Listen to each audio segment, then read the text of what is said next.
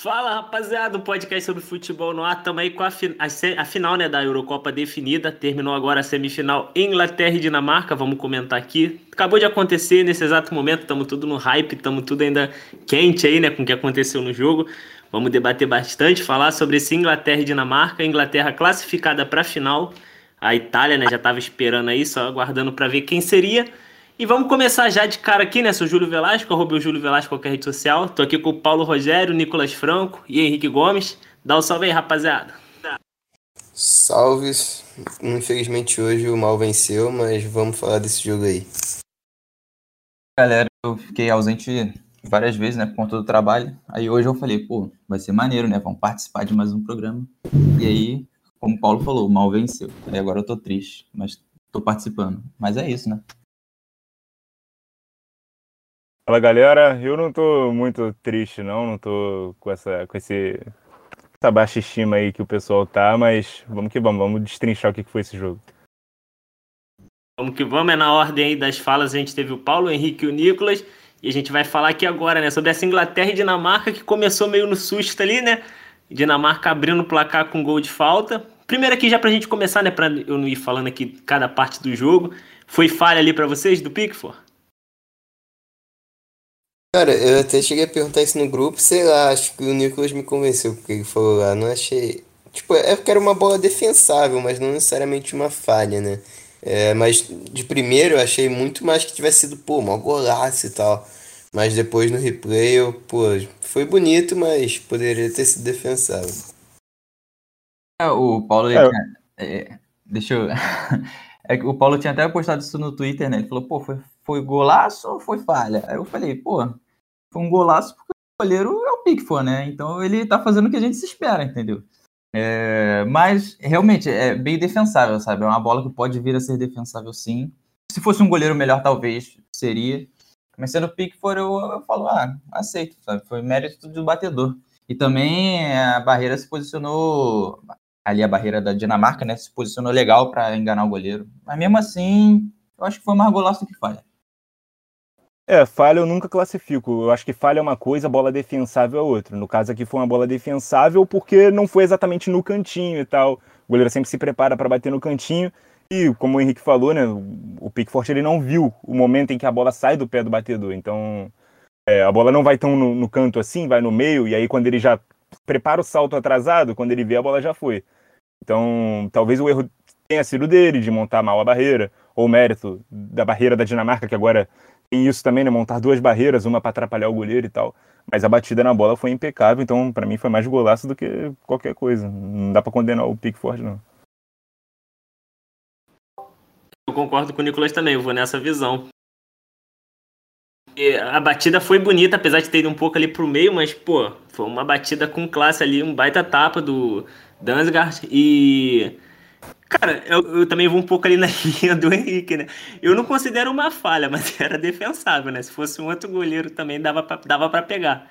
Mas ele demorou um pouco pra o sair Neuer, também. Né? O Neuer encaixaria essa bola, convenhamos. Com certeza. Depende também, né? Depende. Ah, mano, é, depende, porque ele não vê, cara, quando a bola sai, e talvez ele não saísse do lugar, nem preparasse o salto, porque quando vê, você tem um segundo para decidir horas você pula, que hora não. Tem goleiro que dá só aquele golpe de vista, né? Não tem nem tempo de reação para saltar. Ele ainda saltou, então não dá nem para confirmar se ah, se fosse outro goleiro conseguiria encaixar, pegar. Não dá para ter essa confirmação. Eu confio no Neuer. Quando a bola, pa... quando a bola passou, ele quando a bola tava passando da barreira que ele foi pular, né? Que ele já tava, ele não saiu antes de cara, porque ainda tem que proteger o contra-pele também, né, para não tomar. Mas aí é, foi isso, foi tentou. o primeiro. Oi? Pelo menos ele tentou, né? É isso. Foi, saiu na foto ali, né? É. Igual, igual diz ali na, na, na, frase ali famosa. E, e, foi o primeiro gol do Pickford que ele tomou aí nessa Eurocopa até então. Ainda falta final contra a Itália, vamos ver se ele vai tomar, mas acabou sendo vazado. É... Sendo o único aí a não tomar gols. Até um, um histórico para ele. Ele, inclusive, se tornou o goleiro com mais minutagem, é, sem sofrer gols na história da Inglaterra em competições como Copa e Eurocopa. E, pô, é incrível, porque o gol sai aos 29 minutos, se eu não me engano, por aí. E o recorde, ele bateria o recorde no minuto 26, por aí. Ou seja, ele superou por 3 minutos, sabe? Aí depois logo tomou, mas foi suficiente. Agora o Pickford detém o recorde que era do Gordon Banks, né? Olha só a moral. Tava comemorando o recorde com batida e esqueceu de saltar. ele bateu, ele já largou a mão e falou: ah, agora eu posso voltar ao, ao, meu normal. Aí ficou. Ele até que fez uma Eurocopa legal também. Não foi tanto exigido também, mas fez o meu. Igual o Schmeichel, né? Por exemplo, o seu adversário hoje. Outro que se despede da Eurocopa com uma atuação gigantesca. Baita goleiro, defendeu o pênalti, inclusive, que a gente vai falar ali pro final, né? No, no gol da virada do Harry Kane. Mas aí a Inglaterra foi, empatou. É, pô, jogadaço do Harry Kane ali, enfiando a bola pro Saka. O tempo todo o Harry Kane buscando o jogo, igual um camisa 10 mesmo, igual muito o que ele fez na Premier League com o Tottenham. Tanto que foi o líder lá em assistência e artilheiro também. Voltando para buscar a bola atrás do meio de campo, indo e ali virando rápido acionando o Saka, que cruzou pro Sterling. Sterling que alguns minutos atrás já tinham perdido uma chance de cara com o Schmeichel, que eu elogiei ali, né? E depois foi recompensado aí, mas a bola nem, nem tocou nele. Gol contra do Kiaer. E ficou aí, um a um, né? Pra Dinamarca. Aí já começou a mudar o jogo, né? É, eu acho que esse gol contra foi muito igual aos gols de Portugal contra a Alemanha, os gols contra, óbvio, que são gols contra to totalmente forçados, né, pela, nesse caso pela Inglaterra. E acho que a jogada do gol da Inglaterra foi muito da dinâmica ofensiva do time hoje, sabe? O Harry Kane, como você falou, é saindo muito da referência, é, arma, é, é, o gesto, né, que ele se identificou e que ele se destacou na temporada, saindo da referência no Tottenham ele servia muito os ataques do som, né? Hoje a gente viu ele hora servindo Saka pela direita, que fazia a profundidade desse lado, e hora servindo até mesmo Luke Shaw pela esquerda, já que o Sterling atacava muito bem ao centro, né? Então era uma jogada bem, bem combinada bem, e bem tramada também, né?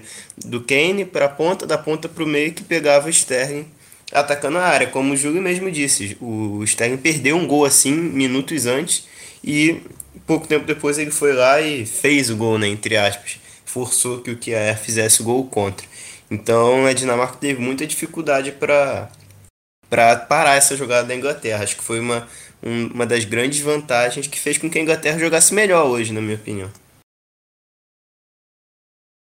Eu acho que essa movimentação o Kane faz muito, né, de sair da área, ou dele, o time tá compactado atrás, e aí no momento em que retoma a bola, todo mundo passa ele fica. Então quando ele pega a bola e gira, ele tá meio que atrás de todos os companheiros. Isso chama a atenção da defesa, chama a atenção de pelo menos um zagueiro para sair ali a caça dele, abre um buraco, alguém entra. Nesse caso foi o Saka pela direita, que faz o cruzamento para o Sterling fazendo facão, ele sai da esquerda e aparece no meio da área, e o gol do Kjaer, como o Paulo disse, é forçado, o gol sai contra do que a Er porque o Sterling está ali. Senão ele teria muito mais paz para poder dominar aquela bola, dar um chutão para fora. O gol é forçado pela presença do Sterling ali, então tem muito mérito. Não sei se a bola chega a tocar no Sterling também, mas é, o gol é, é meio gol ali do Sterling também. Mais mérito dele do que demérito do que a Er botando para dentro da própria rede. É, com certeza. Se o Sterling não tivesse ali, era mais tranquilo dele poder tirar a bola, né? Mas chegando daquele jeito, ou até simplesmente deixar a bola passar, né? Porque eu não me lembro na jogada se tinha algum jogador da Inglaterra do outro lado. Mas, é, como vocês falaram, foi meio forçado e foi uma ótima jogada da Inglaterra, né? Que nessa parte do jogo ali estava se impondo e foi melhor nesse, nessa, a partir desse momento. E como o Henrique falou, né, a Inglaterra, depois disso aí, seguiu se impondo, foi partindo mais para cima, buscando mais ali a virada, ficou até mais próximo disso, fez as mudanças, tirou o Saka, botou, o Saka que foi importante nesse lance aí, botou o Grealish no lugar. E, e até um comentário aqui, né, que ficou muito ali da Inglaterra marretando, a Inglaterra pressionando, a Inglaterra surgindo muito bem ali, né, na, pressionando a Dinamarca. O gol parecia ser questão de tempo. O gol acabou surgindo num, num lance de pênalti, né? Polêmico. Vou até perguntar aqui pra vocês se vocês marcariam esse pênalti ali, já de cara. Eu não. Apesar de eu estar torcendo pra Inglaterra, se eu tô na pelada ali acontece esse lance, eu, não... eu tô com apito, eu tô de fora, eu não apitava, não. Mano, eu vou te falar, foi muito absurdo esse pênalti, cara. Foi muito absurdo, cara. Porque ele realmente dá um mergulho, cara. Dá claramente um mergulho. Talvez na primeira vez, quando teve, eu fiquei meio triste, né? Porque eu falei, pô, mano, foi pênalti mesmo. Só que foi rápido ali no lance. E o Sterling tava, porra, tentando bagunçar ali a defesa e vê que, tu vê que dá um toque, né? Só que quando vai mostrando a câmera mais perto, de outros ângulos, você fala, cara, teve um toque, mas não é um toque suficiente para pênalti, sabe? Ele claramente mergulhou. E aí eu pensei, poxa, ele vai olhar no VAR, né? Vai ter essa análise. Porque se ele olha no VAR e fala, é pênalti, eu vou falar, ok, o juiz só é cego, mas até aí tudo bem. Mas ele nem isso fez. Então, para mim é muito absurdo, sabe? Para mim é realmente muito absurdo, cara. E é, é, mais triste e absurdo ainda que eu já não gosto de jogo dec decidido em pênalti. Assim, não nos pênaltis, mas em um pênalti numa prorrogação ainda é meio desanimador. Quando é bola rolando é mais legal. Quando é num pênalti, que para mim é um absurdo, né? é, é, é, pô, é, muito mais triste, sabe? É, é, bem desanimador. Tô meio chateado mesmo com esse jogo. Teve, o do, e teve um lance do Kane também, que ele deu uma mergulhada ali, o árbitro nesse mandou seguir. Eu não lembro se foi antes ou se foi depois do gol. E teve o do Henderson também. O do, é, o do Henderson, pô, o Henderson foi, do Henderson, do Henderson foi depois. Tá, brinca, foi depois, mas brincadeira. O do Henderson, dos três, eu acho que o do Henderson ainda foi o mais, porque o Henderson ele meio que foi numa dividida. Teria uma justificativa. Agora o do Sterling, não, e o do Harry Kane, o do Kane ficou mais nítido ainda, ele fazendo o gesto ali de mergulho, né? Uhum. É algo que ele costuma fazer também, né? No Tottenham, na Premier League ali, de vez ou outra dá uma dessa aí. É, o, voltando a falar desse do Sterling, cara, te falo que na hora eu fiquei com a sensação de que foi pênalti. É, vendo ao vivo, aí eu vi o replay, eu, pô, continuei achando, sabe? Porque o Sterling ele passa pelo meio, que é o, ala esquerda do, esquerdo do, da Dinamarca, e ele vem enfrentar outro zagueiro, o volante, que agora não me lembro quem é. Mas o pênalti é cometido pelo meio, que acabou de ser ultrapassado. Ele tenta recuperar estica a perna e acaba atrapalhando a passada do Sterling. É, aí eu vi, tipo, 100% do, do público do Twitter, 100% das pessoas que eu conheço falando que foi roubado e tal. Eu acho que foi bem questionável, porque realmente tem um toque, mas como o Henrique disse, não dá para saber se é o suficiente. Ele disse que acha que não é o suficiente, né? No meu, na minha opinião, acho que não dá para saber, porque o Sterling está em velocidade, então qualquer toquezinho pode ser o suficiente para ele cair. Então eu acho um pênalti questionável, mas não, não acho esse absurdo igual tá todo mundo falando não. Só, só que fico bem decepcionado também, né? Porque compartilho da opinião do Henrique de que ver um pênalti decidido numa prorrogação é meio, meio broxante, né? E vou além, um pênalti decidido na prorrogação, um pênalti questionável, né? E que o goleiro defende e toma o gol no rebote. Pô, isso aí é de cair o cu da bunda. Muito azar. É, eu não, não, tenho assim, uma opinião formada se foi pênalti ou não, mas uma coisa que está na regra é o seguinte, e isso é muito levado a ferro e fogo lá, no, lá na Europa principalmente. O VAR vai interferir se o lance for muito gritante. Se a marcação do campo for um erro grave, aí o VAR vai interferir e vai dizer, não, ou você vai lá e olha, ou não. Na nossa opinião aqui, não foi pênalti. Como a, a checagem foi muito rápida e não houve essa interferência, a marcação de campo ela foi mantida, Claro que eu não sei o que foi dito no, no, no ouvido do árbitro, né? Se foi, ah, é lance de interpretação, então segue. Ou, ah, a gente concorda com você, realmente foi pênalti. Eu não sei como foi, mas eu, eu acho que foi um lance de interpretação, porque, como o Paulo disse, o Stern está em velocidade. Se há o toque, a, o instinto do atacante, quando ele é tocado, é de cair. Então pode ter sido um pênalti cavado, mas pênalti cavado havendo contato também é pênalti. Então eu não eu fico assim meio em cima do muro, sabe? De saber se foi pênalti ou não. Na velocidade do lance não dá muito para ver. No replay eu ainda fiquei na dúvida. E quando o VAR não intervém, aí eu falo, ah, então provavelmente foi, pô, porque se não, se não foi um erro gravíssimo, é porque provavelmente foi. Então não, não fiquei muito com essa revolta, não. E ainda nesse assunto, tô vendo aqui a repercussão, né? O jogo acabou de acabar, então o Twitter tá com muitas publicações, o pessoal já puxou a campanha ontem, né, Jorginho Bola de Ouro, e hoje estão puxando a campanha Sterling pro Oscar, né, pela cena que ele fez aí, fazendo alusão a esse pênalti. Eu, eu acho justo ele ganhar esse Oscar. E ele é outro também, né, que tem costume já de fazer isso bastante. O próprio campeonato inglês também, esse mergulhinho ali. E é, cara, fica o ruim é esse lado aí, você tem uma decisão. Tipo, para mim, o, na torcida pra final seria desse lado aí, quem passasse. Só que, pô, é o chato de tu passar. Eu também já não gosto de ver um, um jogo sendo decidido no, no pênalti, assim, um pênalti único ali que decide. E quando tem polêmica ainda fica ruim, porque, pô, tu sente uma injustiça ali pelo outro lado, mais fraco, vamos botar assim, entre aspas, ali a Dinamarca. E o outro tu nem consegue comemorar, tipo, a minha torcida maior, mas, pô, fica feio comemorar, torcer assim e tal, porque é meio bizarro. Seria maneiro se fosse na bola rolando mesmo, um lance ali igual foi o primeiro gol, até gol contra, igual foi o primeiro também, qualquer coisa. Sei lá, ou fosse pros pênaltis também. Eu até falei no grupo com vocês, falei, se for pra pênalti vai dar ruim, que o Schmeichel é chato. E, igual o Paulo falou, né? Bem lembrado. Pegou é. o pênalti do, do Kane ali, é no rebote que ele fez. Eu acho que fica mais esse sentimento assim de injustiça, porque a Dinamarca comoveu muita gente, né, pelo acontecimento com o Eriksen. Então ela chamou muita torcida para si. Então muita gente vai ter um instinto de, ah, foi roubado, ah, foi injusto, mas, cara, analisando friamente o jogo, até os números do jogo, né, 20 finalizações a 6, 9 no alvo da Inglaterra, que é mais do que todas as finalizações da Dinamarca. Então, cara, a Inglaterra esteve mais próximo do segundo gol, não o fez além do pênalti, mas o jogo inteiro. A Inglaterra jogou melhor o jogo inteiro. Então, questão de justiça ou não em relação a um lance é meio relativo. É um lance discutível, não dá para afirmar que foi um erro. É um lance que realmente cabe discussão. Mas a justiça do jogo, da bola rolando, realmente a Inglaterra jogou melhor. Então, meio que venceu melhor mesmo. É, eu concordo com você, Nicolas. Por mais que me doa dizer isso, sabe? É, acho que a justiça no placar, pelo que a gente viu em campo, foi feita. Acho que a Dinamarca abriu mão do jogo muito cedo, cara. É, é, faz, o, o técnico da Dinamarca, que tem um nome difícil que eu não vou ousar pronunciar aqui, ele fez mexidas muito conservadoras muito cedo, era por volta de 15, 20 minutos do segundo tempo. Ele tira o Damsgaard, que era o jogador era esse jogador que sai mesmo em progressão, ele é o mais rápido, mais inventivo da Dinamarca, é o cara do drible. Ele tira, bota o Poulsen e fica com só Bright White e lá na frente, essas duas meio que torres gêmeas, entre aspas, mas eles são muito móveis, né? E tira o Dolberg, que era o centroavante, para botar o Norgard, que é um volante, que é o primeiro volante.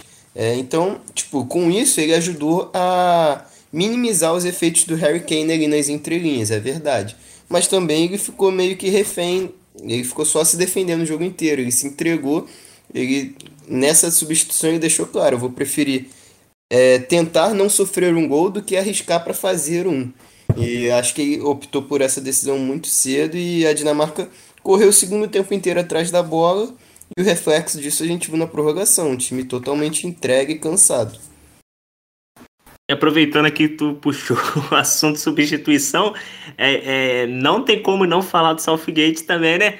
Eu puxei ali só a substituição do Grealish entrando no lugar do Saka. Teve essa, né, que deu uma, um avanço ali no jogo, né? Ficou um pouco mais ofensivo. O Saka vinha fazendo um bom jogo até, mas o Grealish vem vivendo um bom momento, vem fazendo uma boa Euro, apesar de não ser titular. E aí, beleza, foi o Grealish apertando ali junto. Depois entrou o, o Foden no lugar, do, no lugar do Mason Mount, se eu não me engano. E juntou ali na esquerda.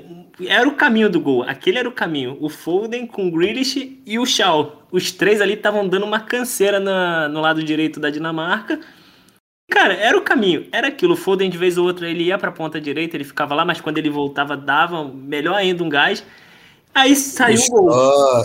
Só te interrompendo, tu falou do Shaw, outra grande, grandíssima partida dele, gostei muito. E ele já garantiu a vaga dele na seleção, na minha seleção da Euro, né, pelo menos. Na minha também, na minha também. Não só mais uma grande partida, mas é uma grande temporada aí que ele vem vivendo, depois dos baixos dele que viu. é, agora assim que de temporada, eu acho que se bobear ele até garantiu uma vaga na, na minha seleção da temporada, porque eu, acho, eu achava que era o Jordi Alba nesse melhor lateral esquerdo, mas o Shaw fez uma belíssima temporada e fez uma baita Euro. Então a Euro pode ser muito bem esse critério de desempate. Ele o, o Maguire, então. O meu era o Tio. O meu lateral esquerdo da seleção da temporada era o Tio. E o Tio justamente é o reserva do, do Shaw. E às vezes eu acho até que ele ia estar tá atrás do Tripper, né? Que às vezes entra de ala pela direita, às vezes como lateral pela esquerda também. E mais uma vez o Tripper entrou no jogo. O Tripper é um dos jogadores mais amados pelo Southgate, não é possível.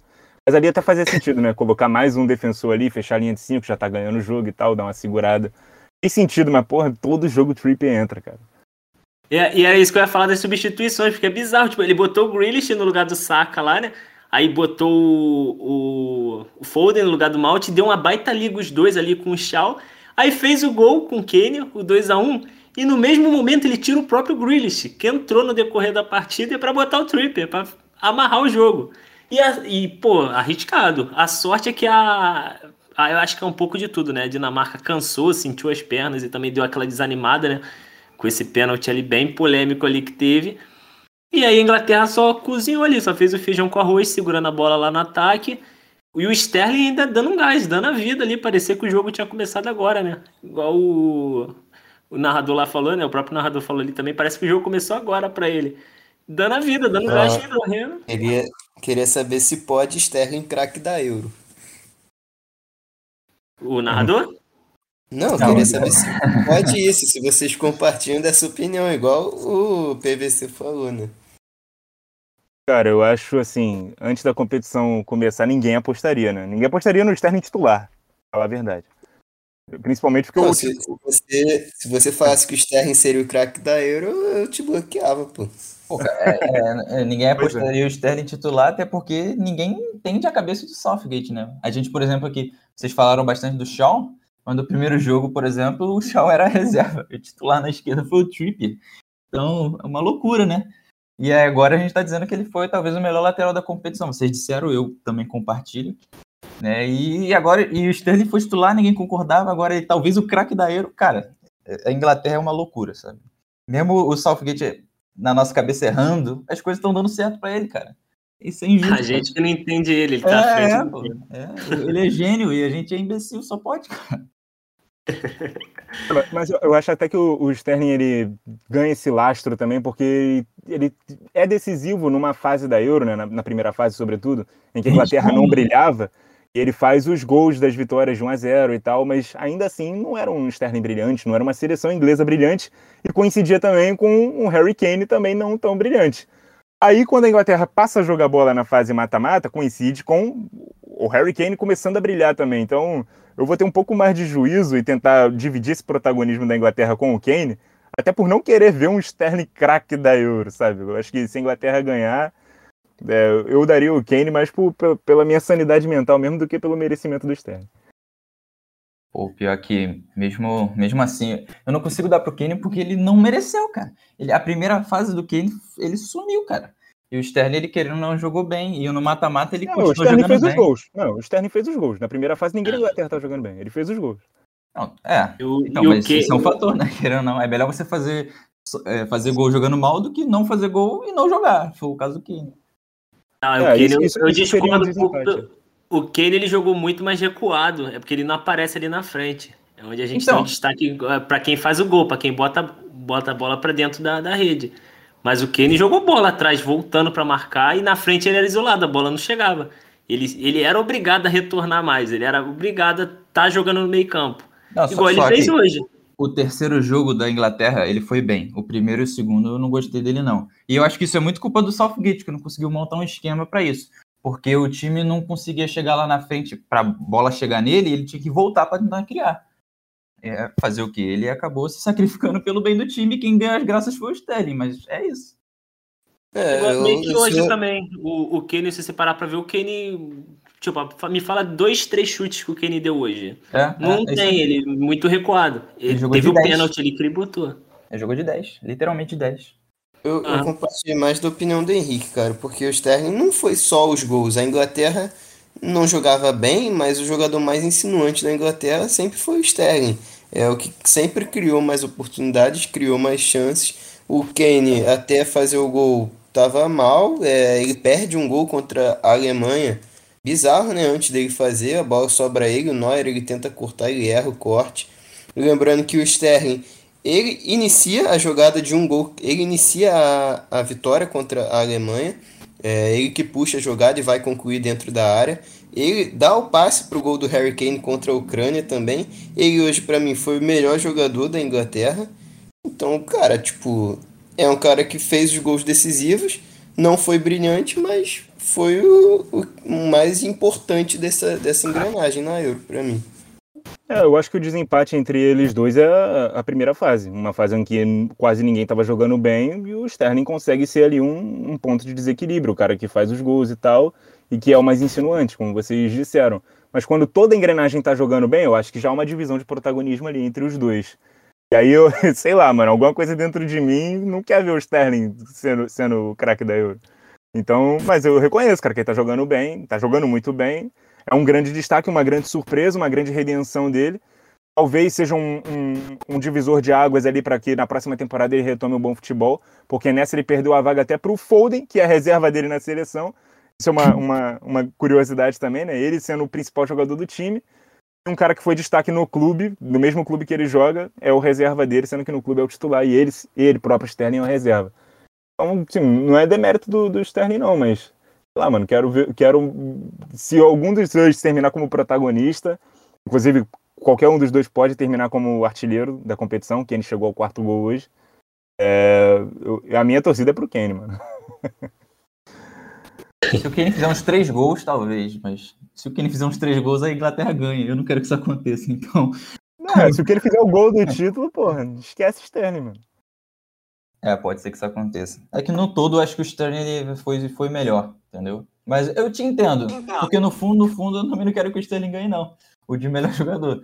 Mas eu acho que vai vamos, acabar sendo. Vamos, vamos combinar aqui, dar pro Pogba, não importa quem caiu nas é. oitavas, quem não gera discussão. Eu tava falando isso em off, né? Pô, uma pena a gente ter perdido o Pogba tão cedo, porque quem tava deitando e rolando nessa Euro era ele. Será que não tem nenhum jogador da Itália que vem na cabeça de vocês que dá para falar, pô, talvez que não, né?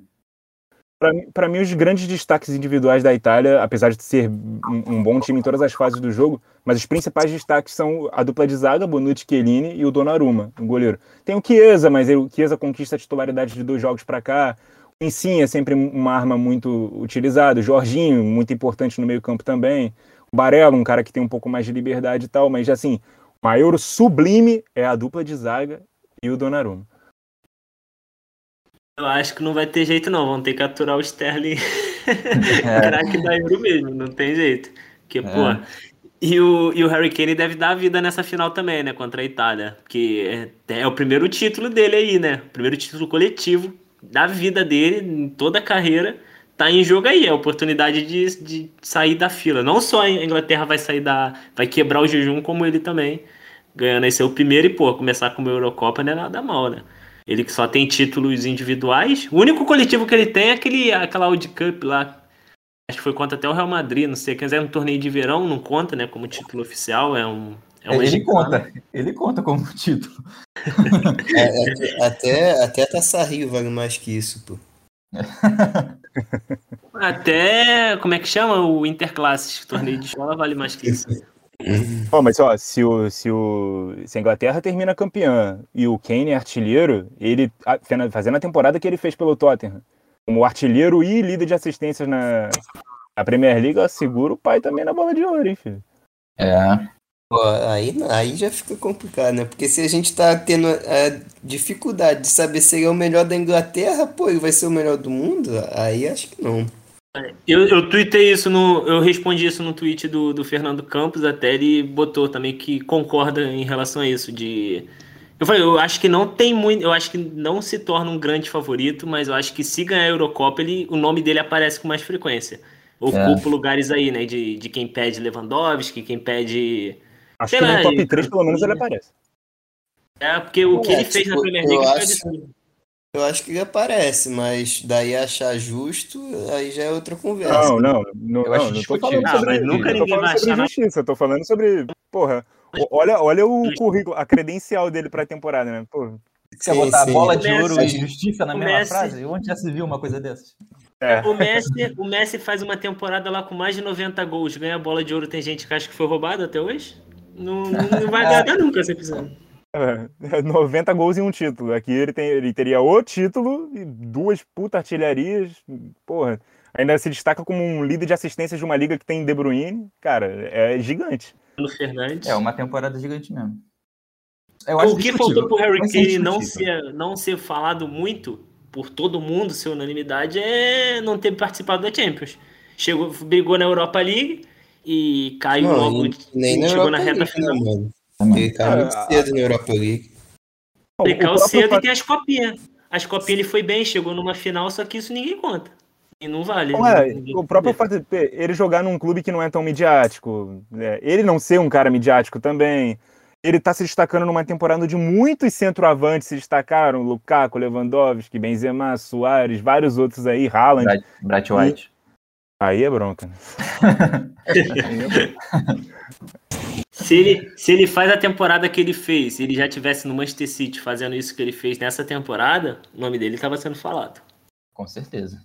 Mas não tá. Aí esse é o problema. Aí É, fica só porque se discutível. ele tivesse no Manchester City, ele seria campeão inglês e vice-campeão da Champions, né? Aí, pô. Não, tirando o título, tirando o título, só os números dele mesmo. Bota que ele caiu onde ele caiu, ele fez o que ele fez, mesmos números. Se ele tivesse no Manchester City, que tem o hype que tem hoje, ele estaria sendo cogitado. É, o De Bruyne, É, né? A gente olhar- fala. Se olhar só o Mas, ele, número, mas ele então- está, ele está sendo cogitado já, tá ligado? A gente está falando É. aqui já é cogitar. Mas No gente, meu top, tipo, na no, no internet meu top vê 10, o- ele, no meu top 10 ele já tá há algum tempo. Eu tô levantando a hipótese de que, se, tipo, se ele termina campeão e artilheiro da Euro, é no mínimo top 3. E com boa Não, top possibilidade. 10, top 10 a gente montou outra vez, ele tava no meu também. Com certeza. É, isso antes da Euro, sabe? O, a temporada dele é digna de top 10. Agora, com a Euro, sei lá, eu acho que eu consigo forçar no máximo um top 5. É porque eu vejo Lewandowski e Lukaku, que são dois caras da mesma posição e acho que jogaram mais que ele. É, mas aquela última foto da temporada aí, ele, capitão, campeão, artilheiro de uma Euro, é. É, é pesado. É. Acho que ninguém vai lembrar de Lukaku nem Lewandowski. Eu consigo colocar o Kane acima do Lukaku, mas eu não consigo colocar ele acima do Lewandowski, não. Eu já tenho meu top 3 bem definido. Então, Minha É artilharia uma tipo, eu não acho que-. Eu não acho que a Euro do Harry Kane é melhor que a do Lukaku. O Lukaku já foi embora tem uma fase já. Uhum. É, mas chegar longe conta, cara. Não adianta. Ninguém fez uma Euro melhor do que a do Pogba. O Pogba já caiu, tem. Porra. É, é foda.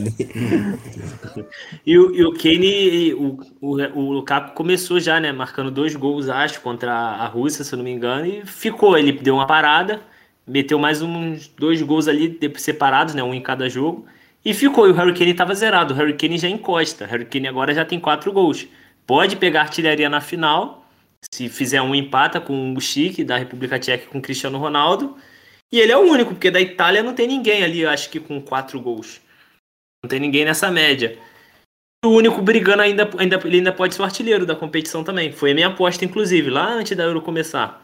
Eu apostei no que ele. Ele entrou no jogo, ele entrou na briga. É, e você fa- falou de aposta, me lembrou uma coisa. Na aposta lá que eu fiz sozinho, né, antes da Euro começar, eu botei Inglaterra campeã, tomara que eu esteja errado, e botei Harry Kane melhor jogador. E a gente tá aqui levantando essa hipótese também, mas acho que eu espero que nenhum dos dois aconteça, né? Meu melhor jogador, acho que foi o. Ou eu não lembro, mas ou foi o Cristiano Ronaldo ou foi o Mbappé. Botei. O Mbappé foi meu artilheiro e foi eliminado com zero gol.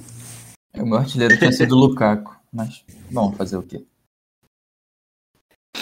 É, eu não fiz essa apostinha aí, não. Aí eu meti lá. Vamos ver aí, vamos ver o Harry Kane, né? Se ele pelo menos me. Eu errei tudo ali até agora. Vamos ver se pelo menos ele me consagra ali na artilharia eu ganho um pontinho. pelo menos uma de tudo ali que, que eu errei. Então é isso, né? Vamos fechar aqui. Eu não sei se vai ter um programa sobre a final ou vocês querem palpitar agora quem vai ser o. Mas acho que já ficou nítido aqui, né?